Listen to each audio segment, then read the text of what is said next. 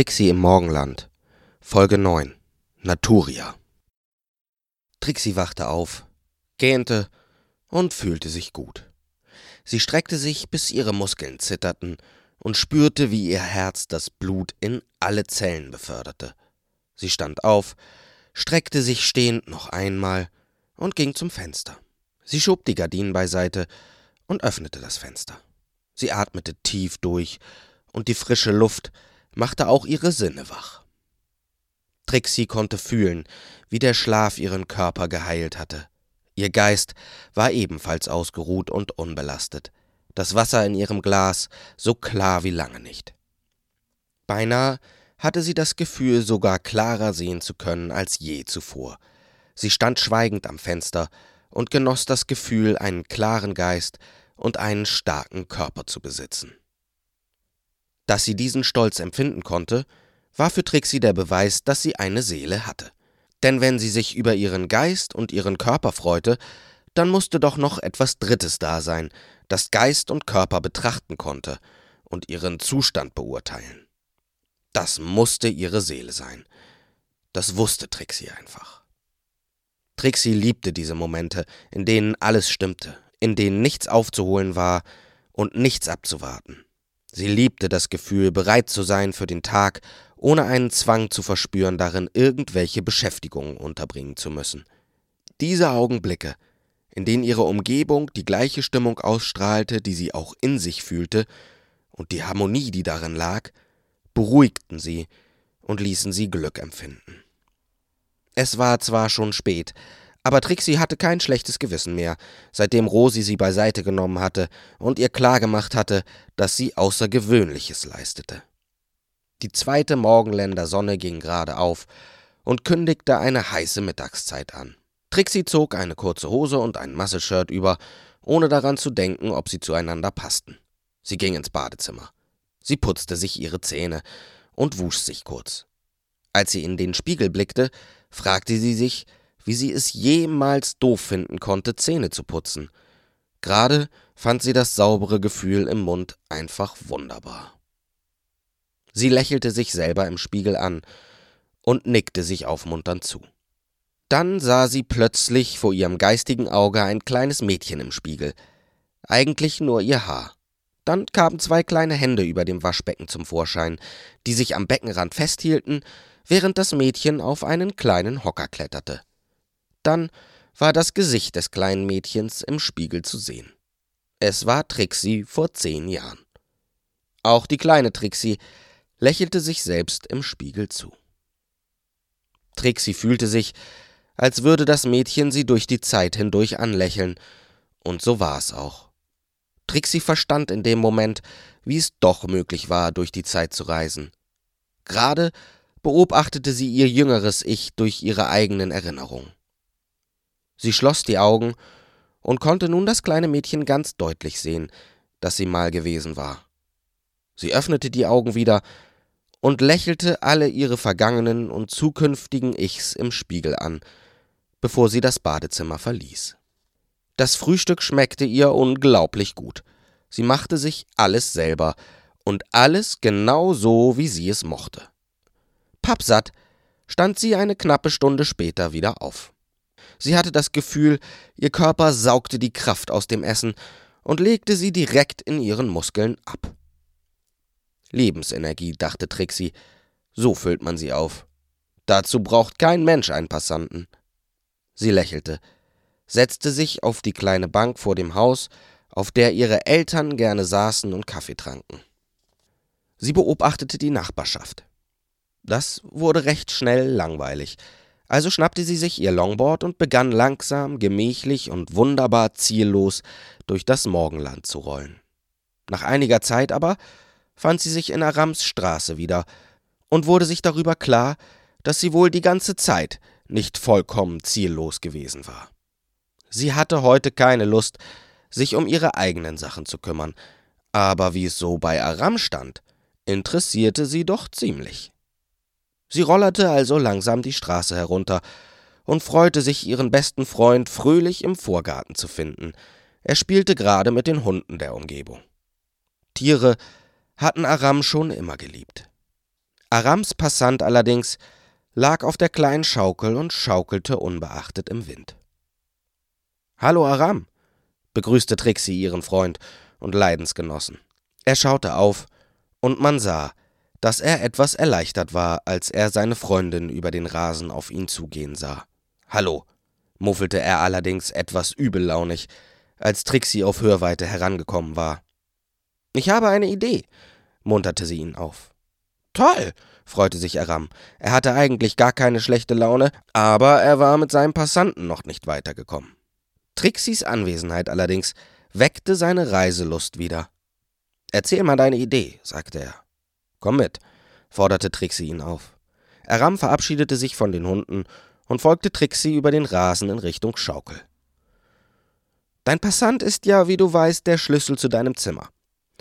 Ja, bestätigte Aram und machte sich auf einen von Trixis berüchtigten Vorträgen gefasst. Ich glaube, wir müssen das Schloss finden. So habe ich mein Reisezimmer aktiviert. Dein Passant selbst sagt dir eigentlich, wo du suchen musst. Trixie nahm das kleine Gebilde in die Hand und betrachtete es von allen Seiten.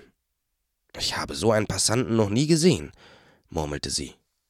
Passanten nahmen oft die Form von Dingen an, die die Kinder sehr geliebt hatten, als sie noch klein waren. Teddybären, Schnuffeltücher, Spielfiguren. Der Passant von einer Freundin von ihr war sogar ein runder Tropfen Apfelsaft von der Größe eines kleinen Apfels. So sehr hatte sie Apfelsaft geliebt.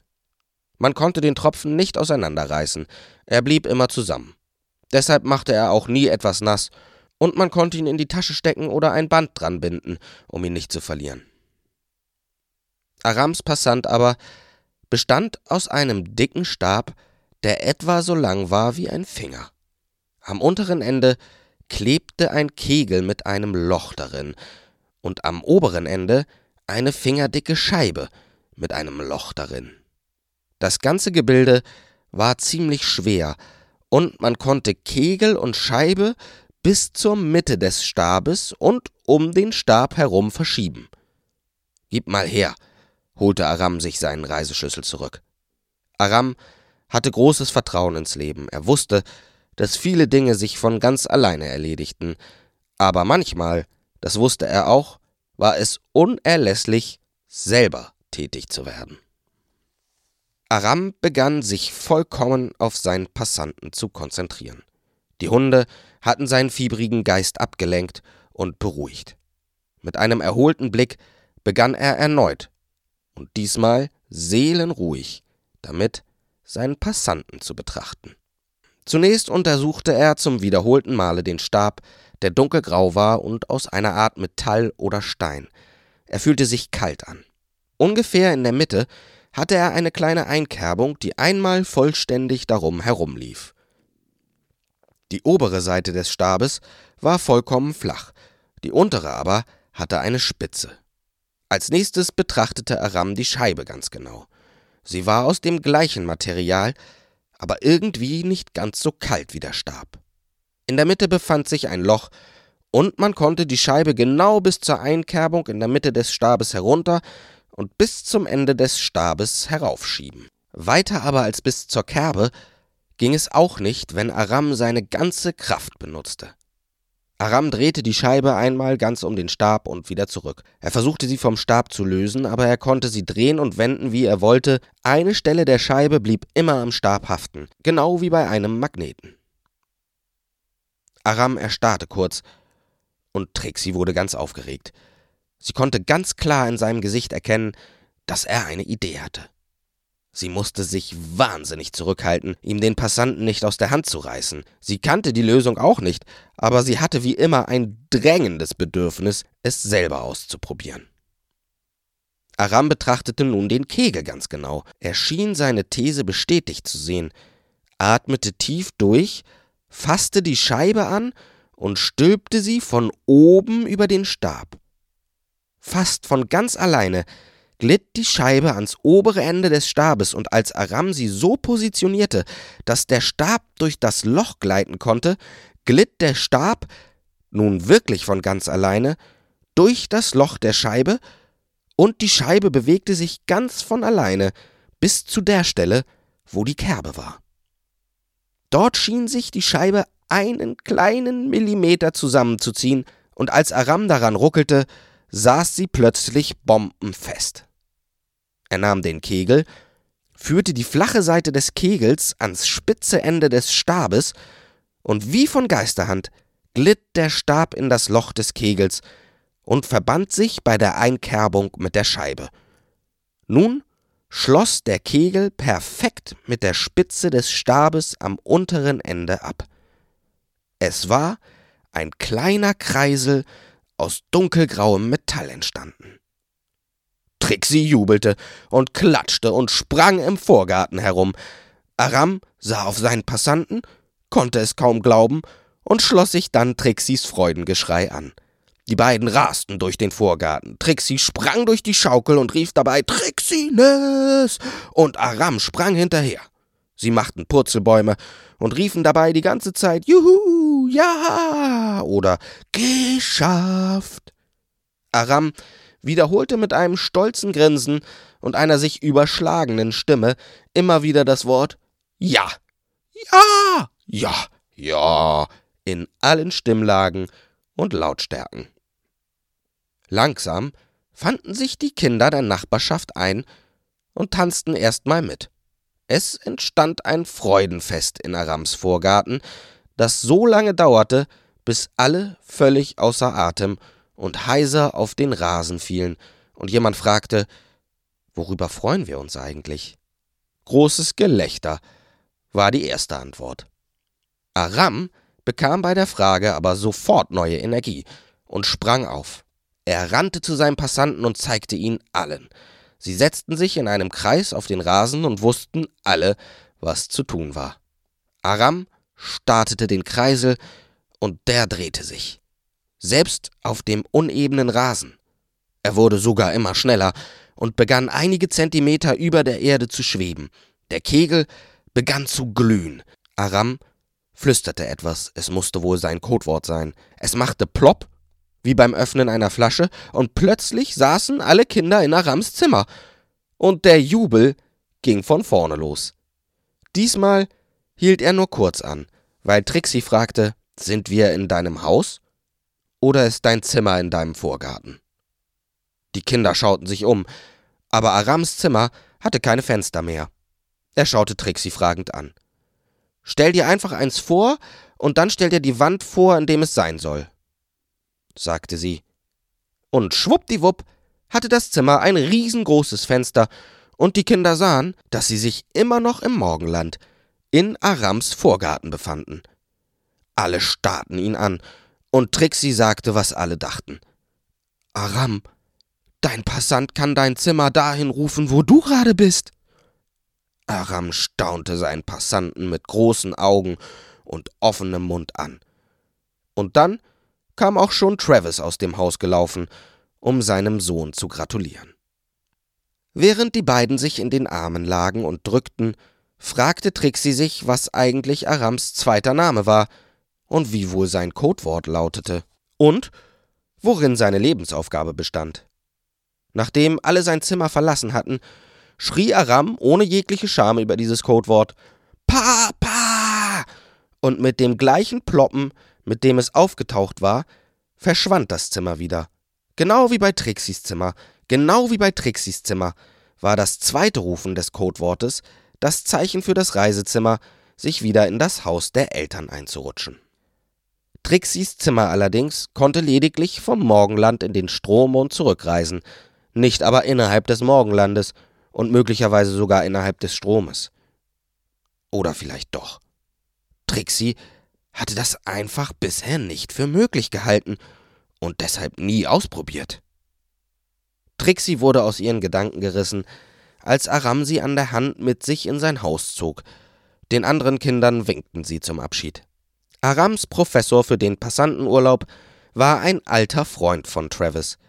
Er hatte eine deutlich weniger strenge Auffassung von der Ernsthaftigkeit des Passantenurlaubes als Rosi und so reichte ein kurzes Telefonat und Aram hatte die Erlaubnis, seine erste Reise sofort und nur mit Trixie zusammen anzutreten. Trixie wollte ihm wenigstens kurz darüber aufklären, wie er seinen Rucksack für seine Reise zu packen hatte und was er immer und unter allen Umständen auf jede Reise mitführen musste. Aram zeigte ihr einen fertig gepackten Rucksack, der reisebereit in seinem Zimmer stand. Schau einfach rein, erlaubte er Trixie, und zu seiner Verwunderung kontrollierte die den Inhalt tatsächlich auf Vollständigkeit. Es war fast alles dabei. Du hast das Wichtigste vergessen, tadelte Trixie dennoch. Aram drehte sich verdattert um. Was hab ich vergessen? Wasser, sagte Trixie in einem Ton, der sie selber ein wenig an Rosi erinnerte.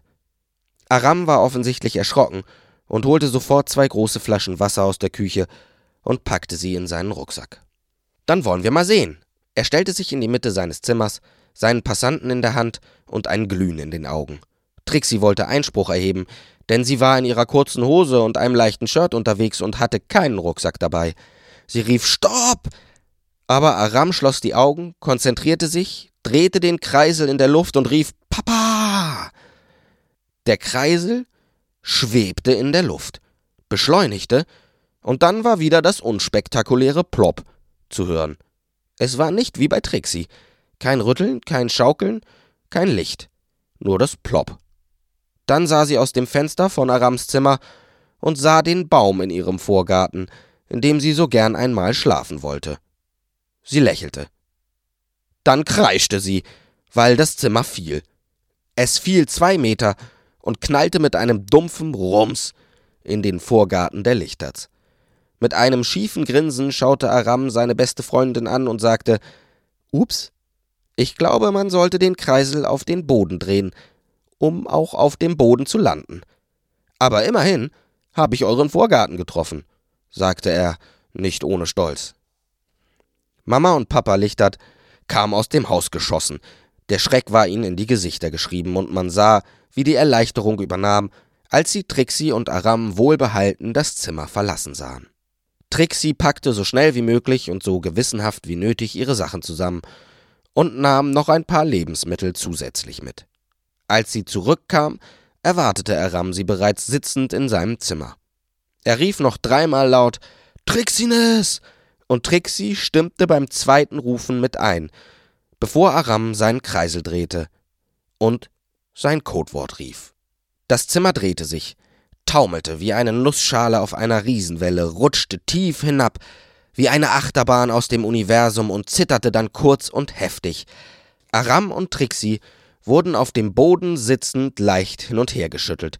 Schließlich begann das Zimmer leicht zu schaukeln. Sie waren im Strom angekommen. Trixie wurde klar, dass das Zimmer sich nur so verhielt, wenn es in den Strom gezogen wurde.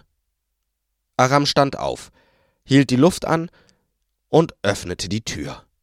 Bitte nicht zehnmal Weltraum, hoffte Trixie insgeheim. Feuchte Hitze empfing die beiden Abenteurer. Sie traten aus dem Zimmer und waren in einer Art Dschungel. Es gab riesige Pflanzen mit Blättern, die so groß waren wie ein Hausdach. Die Bäume waren so hoch, dass die Kronen nicht zu sehen waren, und der Rasen, der aus der Erde sprießte, reichte den beiden bis unters Kinn. Alles lag in einem feuchten Nebeldunst, wie in einem Badezimmer, in dem man sehr lange geduscht hat. Aram schritt langsam voran. Vorsicht! rief Trixie plötzlich. Von einem der riesigen Blätter rollte ein Wassertropfen herab und in Richtung Aram. Der Tropfen war so groß wie ein Auto. Aram schaute nach oben und konnte noch rechtzeitig zur Seite springen. Der Tropfen aber war so riesig, als er auf der Erde zerplatzte, wurden beide klitschnass. Trixie schaute sich und Aram an und sagte, Na Gott sei Dank haben wir noch zwei Liter Wasser eingesteckt. Beide grinsten. Trixie verkniff es sich, wie üblich die Führung zu übernehmen, obwohl sie das Gefühl hatte, dass Aram es sich wünschte. Lass uns irgendwo raufklettern, da können wir vielleicht mehr sehen, schlug er schließlich vor, nachdem er sich ein wenig umgeschaut hatte. Die beiden suchten sich eine Pflanze, die so groß war wie ein Baum im Morgenland. Als sie am oberen Ende angekommen waren und es ihnen gelang, eines der schweren Blätter zur Seite zu schieben, merkten sie, dass sie nicht sehr weit nach oben gekommen waren. Jetzt sahen sie die Bäume dieser Welt zwar besser, aber die Baumkronen waren noch immer nicht wirklich zu sehen. Einen bewegenden Tag wünsche ich euch. Die beiden schreckten herum und sahen den riesengroßen Kopf einer Schnecke, die gerade dabei war, die Pflanze, auf der die Freunde saßen, zum Frühstück zu verspeisen. Äh, dir auch, sagte Trixie, die gelernt hatte, die Wesen anderer Welten so weit wie möglich in deren Sprache anzusprechen. Grüße und Verabschiedungen, Glückwünsche und Sprichwörter sagen viel über eine Gemeinschaft aus und waren außerdem ein wichtiges Erkennungszeichen. Der richtige Gruß ließ vermuten, dass man sich auskannte und half so, erstes Vertrauen zu schöpfen. Deshalb wiederholte Trixie, dir auch einen bewegenden Tag. Wo sind wir denn hier? fragte sie. Auf einer Pflanze, kam die Antwort. Die beiden wussten nicht genau, was sie sagen sollten. Dann veränderte sich das Gesicht der Schnecke. Ganz langsam, im Schneckentempo, wanderten ihre Mundwinkel nach oben und die Augen gingen auf. Außerdem stellte die Schnecke allmählich die Fühler auf, und so entwickelte sich nach einigen Sekunden ein wirklich sympathisches Lächeln. Die Schnecke hatte einen Witz gemacht. Und nachdem Trixie und Aram zum ersten Mal in ihrem Leben in das lächelnde Gesicht einer Schnecke geschaut hatten, begann sie unbewusst ebenfalls zu lächeln. Dann begann die Schnecke zu erzählen. Ihr seid in Natoria. Hier wächst alles. Hier verändert sich alles. Hier bewegt sich alles. Diese Welt ist ein ständiger Fluss. Deshalb auch der Gruß, denn das Leben ist nichts anderes als eine fortwährende Bewegung. Und glaube mir, niemand kennt sich mit fortwährender Bewegung so gut aus wie ich. Trixie und Aram schauten erstaunt. Ja, gerade wir Schnecken wissen viel über Bewegung, denn in unserem Leben ist sie keine Nebensache. Die Bewegung selbst ist für uns die Hauptsache. Weder das Ankommen noch das Wiederkehren spielt eine besondere Rolle. Wir sind ständig in Bewegung, und deshalb ist uns bewusst, dass Ankommen und Wiederkehren nur sehr kurze Momente sind. In der Reise, der Bewegung, dem Fortschreiten, der Veränderung liegt das eigentliche Leben. Steigt auf, forderte sie die beiden beeindruckten Reisenden auf. Erst wussten Trixie und Aram nicht genau, was gemeint war, aber dann raschelte es in der Pflanze und das mächtige Schneckenhaus der Schnecke tauchte aus den Blättern auf. Trixie nahm Anlauf, raste über ein Blattstiel ein Blatt hinauf und rief laut Trixines, als sie vom Blatt absprang und auf dem Schneckenpanzer landete. Aram tat es ihr nach. Die Schnecke lief einfach weiter. Wohin gehen wir? fragte Aram die Schnecke. Ich gehe, antwortete die Schnecke. Du sitzt. Aram schaute Trixie an und verdrehte die Augen. Trixie lächelte. Aram versuchte es erneut. Wohin bringst du uns? Die Schnecke schien zufrieden. Diese Frage entspricht doch der Realität schon viel mehr, fand sie. Jetzt will ich aber erst mal was über euch erfahren. Ihr seid doch Menschen, oder? Wo kommt ihr her und wo geht ihr hin? Das sind doch für Menschen zwei der wichtigsten Fragen, nicht wahr? Also, sagt mir doch erst mal, wo ihr herkommt. Wir kommen aus dem Morgenland, sagte Aram nicht ohne Stolz. Er fand es toll, endlich mal über seine Herkunft sprechen zu können. In der Normwelt hatte er das ja nie gedurft. Und seid ihr auch Morgenländler? Oder seid ihr Normweltler? Kommt ihr aus dem ewigen Tal oder seid ihr Wanderer? Einige Touris Eder kenne ich auch. Es gibt so viele von euch Menschen in so vielen Welten, es gibt so viele von euch Menschen in so vielen Welten, und manchmal, da werdet ihr in einer Welt geboren und lebt in einer zweiten und sterbt in einer dritten. Trixie und Aram schauten sich erstaunt an. Naja, wir kommen aus dem Morgenland und sind auch dort aufgewachsen, und von Wanderern habe ich noch nie gehört, aber Turis Eder kenne ich auch, informierte Trixie. Wie heißt du eigentlich? wollte Aram wissen. Mein Name ist Aram. Ich bin Trixie, fügte Trixie hinzu und streichelte der Schnecke zur Begrüßung über das Schneckenhaus. Und ich bin eine Schnecke.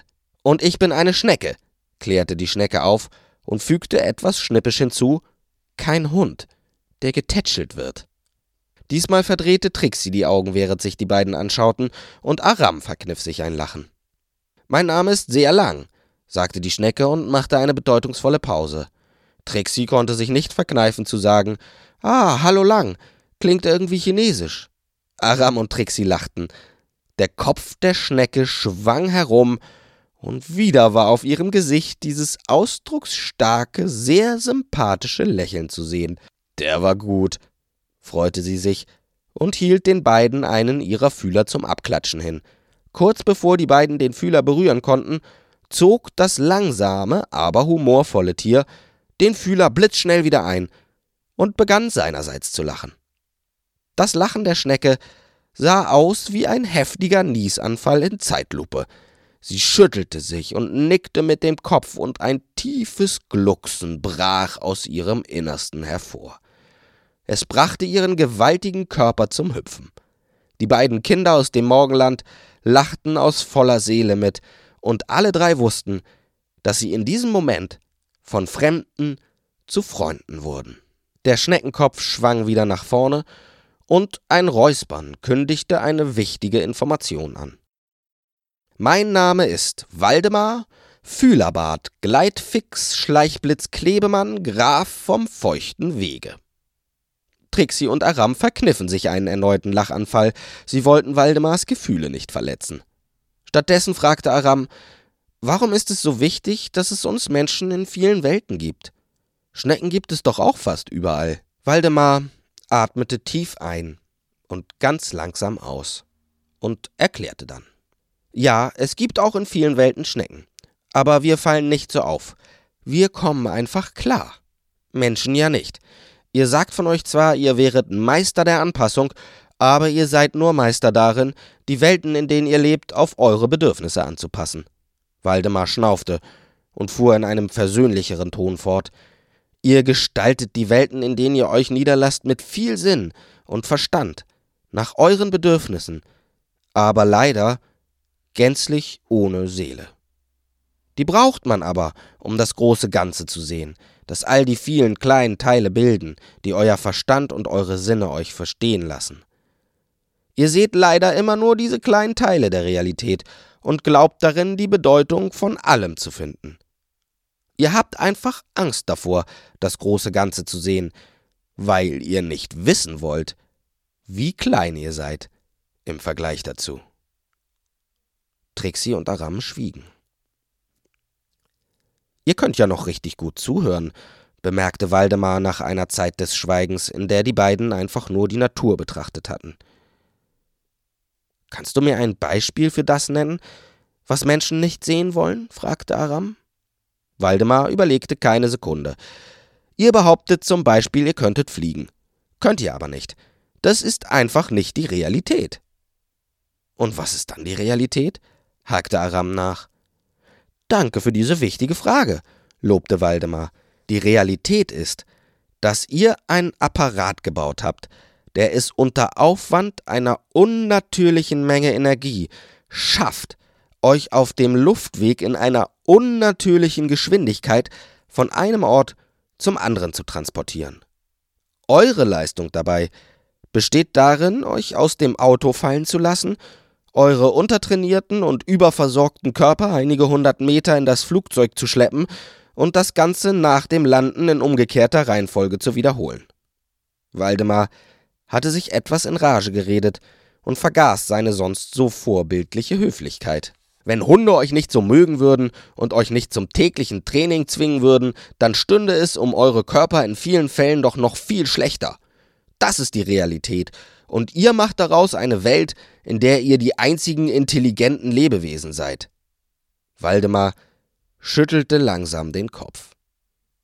Bei euch im Morgenland sieht es ja nun ein bisschen anders aus, schränkte Herr Schleichblitz Klebemann, Graf vom feuchten Wege ein. Warum eigentlich? fragte Trixie mehr sich selbst als die anderen. Waldemar merkte, dass sie sich selbst gefragt hatte, antwortete aber trotzdem. Er schien gern zu reden, er schien aber auch viel zu wissen. Ihr lebt mit einer alten Seele. Dadurch lernt ihr anders und mehr. Ihr gestaltet etwas weniger und seid dadurch etwas mehr im Moment als viele andere Menschen. Ihr reist im Strom und habt dadurch sehr viel mehr Einblick in das große Ganze und wisst mehr über das, was die Welt im Innersten bewegt. Die Normweltler hatten auch mal so eine Seele, aber sie haben daraus ihre eigene Realität geformt und diese Seele zu dem gemacht, was ihnen moralische Überlegenheit garantierte, einen rachsüchtigen Gott, den es zu vertreiben galt. Über den Kampf mit sich selbst und ihrer Umgebung haben zu viele Normweltler im Laufe vieler Jahrtausende irgendwie vergessen, dass sie überhaupt Seelen besitzen. Wie meinst du das? wunderte sich Aram. Es gibt nicht mehr vieles, was aus der Seele stammt und bewusster Teil der Realität eines Normweltlers ist, meinte Waldemar. Wer gestaltet, braucht viel Wissen. Es ist sonst unmöglich, das große Ganze zu verstehen und die Konsequenzen der eigenen Eingriffe abzuschätzen. Durch das Fehlen der Stimme der Seele in ihren Überlegungen ist, was Menschen tun, oft verantwortungslos.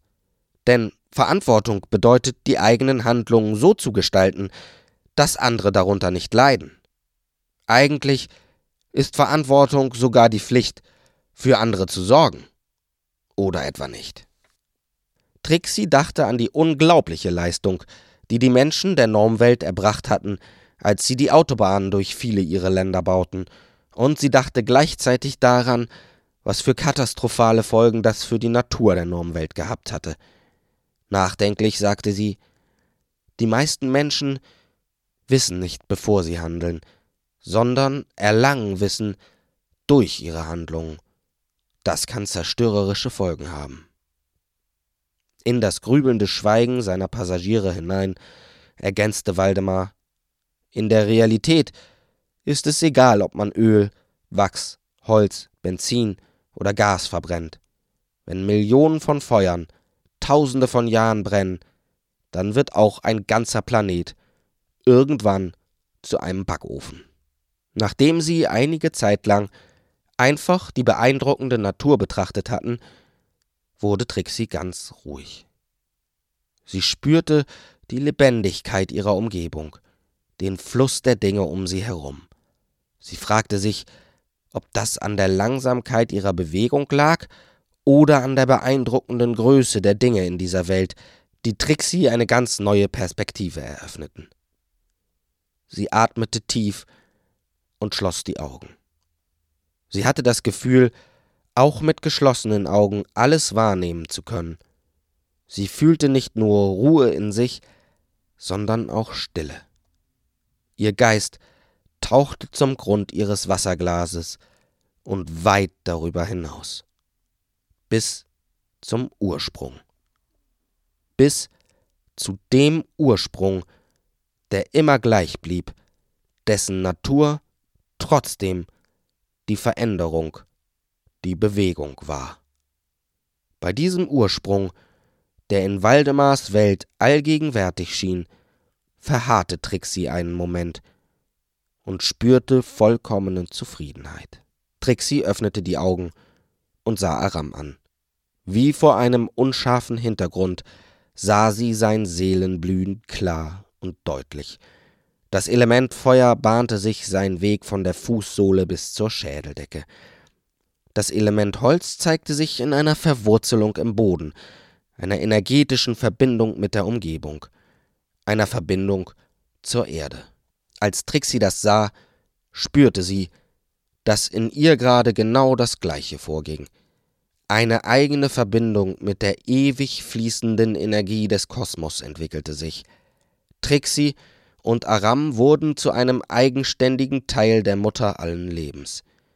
Ihnen wurde gezeigt, dass sie Teil der Natur waren, in ihr funktionierten, einen Platz, eine Aufgabe hatten. Das war das, was die Schnecke mit der Realität gemeint hatte.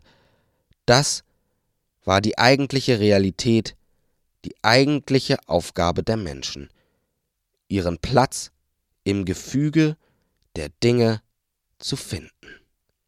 Eine eigene, verantwortungsbewusste Verbindung zur allgegenwärtigen Macht der Veränderung, zur Natur, war offensichtlich unverzichtbarer Teil seelischer Reifung, dachte Trixie, während sie diesem neuen Gefühl nachspürte. Diese Verantwortung lastete nicht und verpflichtete nicht, sie gab lediglich die Ruhe, die man für besonnene Entscheidungen brauchte. Verantwortliches Handeln konnte Menschen Ruhe zeigen. Eine Wahrheit, die Trixie so nicht erwartet hatte.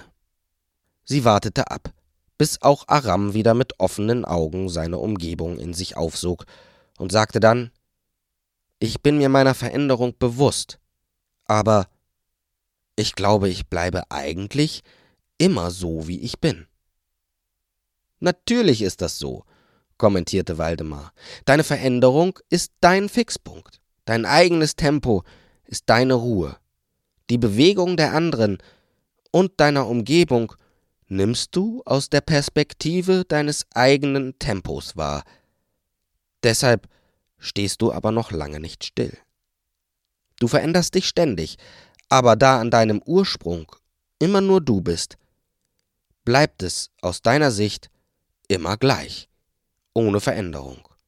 Dein Ich bleibt aus deiner Perspektive immer gleich, weil es immer nur ganz alleine du bist, nur eben mit neuen Erfahrungen. Trixie war ganz überwältigt von den Gefühlen, die diese neue Verbindung in ihr auslösten. Ihr Geist war hellwach und wollte das große Wissen, das Waldemar offensichtlich über die Zusammenhänge von Leben und Energie hatte, für sich nutzen. Kann man Lebensenergie verschenken? fragte sie. Nein, sagte Waldemar, das widerspricht dem Prinzip des Lebens. Leben ist Erleben. Nur wer Energie einsetzt, lernt auch welche zu generieren. Du kennst doch das Morgenland, oder? fragte Trixie gespannt. Ja, bestätigte Waldemar kurz, denn auch er war gespannt, worauf Trixie jetzt hinaus wollte. Du hast doch vorhin schon von der alten Seele gesprochen, die über das Morgenland herrscht. Stopp, stopp, stopp, rief Waldemar, so schnell wie er eben konnte. Das kann nur ein Normweltler gesagt haben, empörte er sich. Das Morgenland wird nicht beherrscht. Es wird unterstützt und geliebt und mit voller Hingabe und großer Sorgfalt gestaltet. Die Natur ist nicht perfekt. Sie ist erst dann funktional, wenn jeder Teil das Richtige tut. Sie stirbt zwar eigentlich immer und wird auch ständig neu geboren, aber auf das Leben dazwischen kommt es ja an. Und das ist nur dann für alle Beteiligten sinnvoll, wenn alle sich daran auch wirklich beteiligen und es nicht bloß ausnutzen. Damit die Natur für alle da sein kann, braucht sie die Hilfe von allen. Diese alte Seele, über die wir sprechen, ist Teil des Morgenlandes. Es existiert nicht ohne sie. Und sie existiert nicht ohne es. Aber es stiehlt ganze Wälder aus anderen Welten, sagte Trixie ärgerlich. Es stiehlt nicht, sagte Waldemar wütend. Wer erzählt denn so einen Quatsch? Wer bringt euch sowas bei? Er war stinkesauer. Das Morgenland ist eine Existenz. Und es existiert ebenso, wie es existiert. Und daran ist nichts falsch. Und wenn man als Mensch sowas sagt, dann kann ich nur sagen, dass ihr jeden Tag Tausende von Tieren verzehrt. So sieht es nämlich aus, machte sich Waldemar Luft. Das ist die Realität von Gefangenschaft. Das ist die Realität, murmelte Trixie. Aram fasste ihre Hand, sah ihr in die Augen und sagte aufmunternd: Trixines. Waldemar hatte sich beruhigt und wollte jetzt tatsächlich wissen, wer gesagt hatte, das Morgenland würde stehlen. Trixie erzählte ihm von Travis und ließ sicherheitshalber aus, dass der das Morgenland als künstlich bezeichnet hatte, weil sie nicht wollte, dass Waldemar sich noch mehr aufregte. Als Trixie geendet hatte, seufzte Waldemar und flüsterte Der Tänzer und die Göttin. Was hast du gerade gesagt? Riefen Aram und Trixie gleichzeitig, so dass Waldemar sich erschrak. Es gibt eine Geschichte, sagte Waldemar, die genau zum Thema passt. Götter sind den Menschen nämlich in vielem gleich, Und dazu gehört mit Sicherheit auch, dass sie dazu neigen, das große Ganze zu ignorieren und lieber sich selber zum einzigen Zweck des Lebens im Kosmos erklären. Götter noch viel mehr als Menschen. Aber eben auch Götter sind nicht allmächtig. Davon handelt die Geschichte. Von einer Göttin, die keine Kinder bekam, und einem Tänzer, der sie ihr dennoch schenkte. Beide wollten nicht verstehen, dass es keine Perfektion gibt und ignorierten die Realität, dass sie keine Kinder bekam. Sie machten sich welche, mit aller Macht, die ihnen zur Verfügung stand. Sie wollten einfach nicht verstehen, dass etwas nicht zu haben manchmal einfach nur bedeutet, etwas nicht zu haben. Und etwas nicht zu können manchmal einfach nur bedeutet, etwas nicht zu können. Was ist mit den beiden passiert? fragte Aram mit brüchiger Stimme. Ihm war sehr wohl bewusst, dass in jeder Geschichte etwas Wahrheit steckte, und er sah seine Lebensgeschichte in der Erzählung von Waldemar. Was mit allen passiert, die sich übernehmen, antwortete Waldemar. Sie blieben stecken. Sie sind Gefangene ihres eigenen Unvermögens geworden. Und zwar bis sie endlich gelernt haben, was ihnen noch fehlte, und sich mit dem Wissen, das aus der Überforderung resultierte, befreien. Erst dann werden sie wieder Teil des ewigen Flusses werden. Arams Herz pochte wie wild.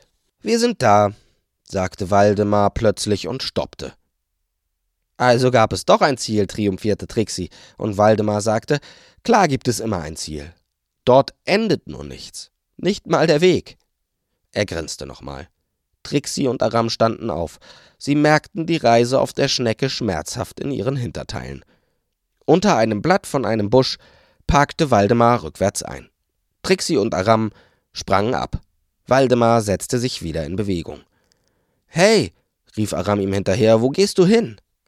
Nach Hause, rief Waldemar Fühlerbart, Gleitfix, Schleichblitz, Klebemann, Graf vom feuchten Wege über die Schulter zurück. Wo ist das? wollte Trixie wissen. Waldemar sagte, überall, strich zärtlich mit den Fühlern über sein Schneckenhaus und verschwand so unvermittelt, wie er gekommen war, in einem Wald aus Brennnesseln. Aram und Trixie waren wieder allein. Sie setzten sich, aßen, tranken, und Aram erzählte Trixie alles von seiner Goyoki. Seine Lebensaufgabe war es, ein schönes Leben zu haben. Und Diotima hatte ihn fast die ganze Zeit auf dem Schoß gehabt und umarmt und geweint.